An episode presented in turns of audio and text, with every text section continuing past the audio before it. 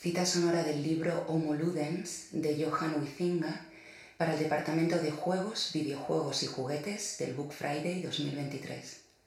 Narrado y producido por Elena Mariño y Henry Laforet.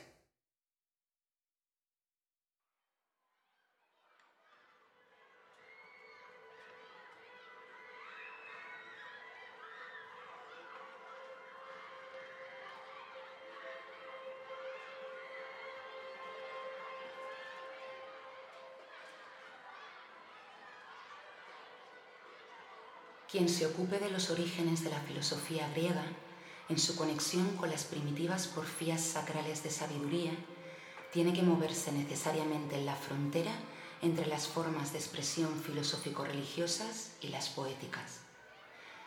Por eso es conveniente ahora que preguntemos por la naturaleza de la creación poética. En cierto sentido, esta cuestión constituye el tema central de una explicación acerca de la conexión entre el juego y la cultura.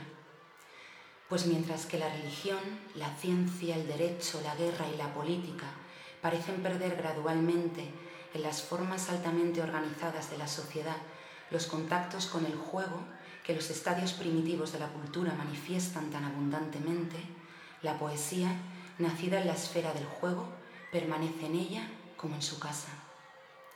Poiesis es una función lúdica. Se desenvuelve en un campo de juego del espíritu, en un mundo propio que el espíritu se crea. En él, las cosas tienen otro aspecto que en la vida corriente y están unidas por vínculos muy distintos de los lógicos. Si se considera que lo serio es aquello que se expresa de manera consecuente en las palabras de la vida alerta, entonces la poesía nunca será algo serio se halla más allá de lo serio, en aquel recinto más antiguo donde habitan el niño, el animal, el salvaje y el vidente, en el campo del sueño, del encanto, de la embriaguez y de la risa. Para comprender la poesía hay que ser capaz de aniñarse el alma, de investirse el alma del niño como una camisa mágica y de preferir su sabiduría a la del adulto. Poiesis doctrinae tanquam somnium. La poesía es como el sueño de una doctrina. Reza una frase profunda de Francis Bacon. En toda cultura floreciente, viva y sobre todo en las culturas arcaicas, la poesía representa una función vital, social y litúrgica. Toda poesía antigua es, al mismo tiempo, culto, diversión, festival, juego de sociedad proeza artística, prueba o enigma, y también enseñanza, persuasión, encantamiento, adivinación, profecía y competición. El poeta es Bates, es un poseso, lleno de Dios, un frenético. La poesía, en su función original como factor de la cultura primitiva, nace en el juego y como juego. Es un juego sagrado, pero en su carácter sacro, este juego se mantiene constantemente en la frontera de la alegría desatada, de la broma y de la diversión.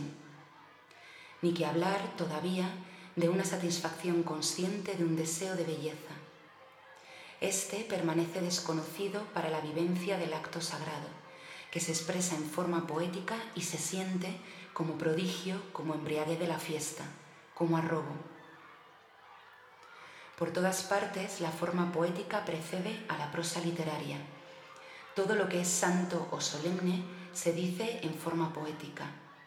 No solo los himnos y las sentencias, sino hasta tratados minuciosos que se redactan en estrofas métricas, como por ejemplo los viejos manuales hindúes, sutras y sastras y los viejos testimonios que conservamos de la ciencia griega. Empédocles da su filosofía en un poema y Lucrecio le sigue en esto. Lo principal es que la vida, en la fase arcaica de la cultura, está construida, por decirlo así, en forma rimada. Todo lo que es poesía surge en el juego, en el juego sagrado de la adoración, en el juego festivo de cortejar, en el juego agonal de la fanfarronería, el insulto y la burla, en el juego de la agudeza y destreza en qué medida se conserva la cualidad lúdica de la poesía al paso que la cultura se va desarrollando y complicando.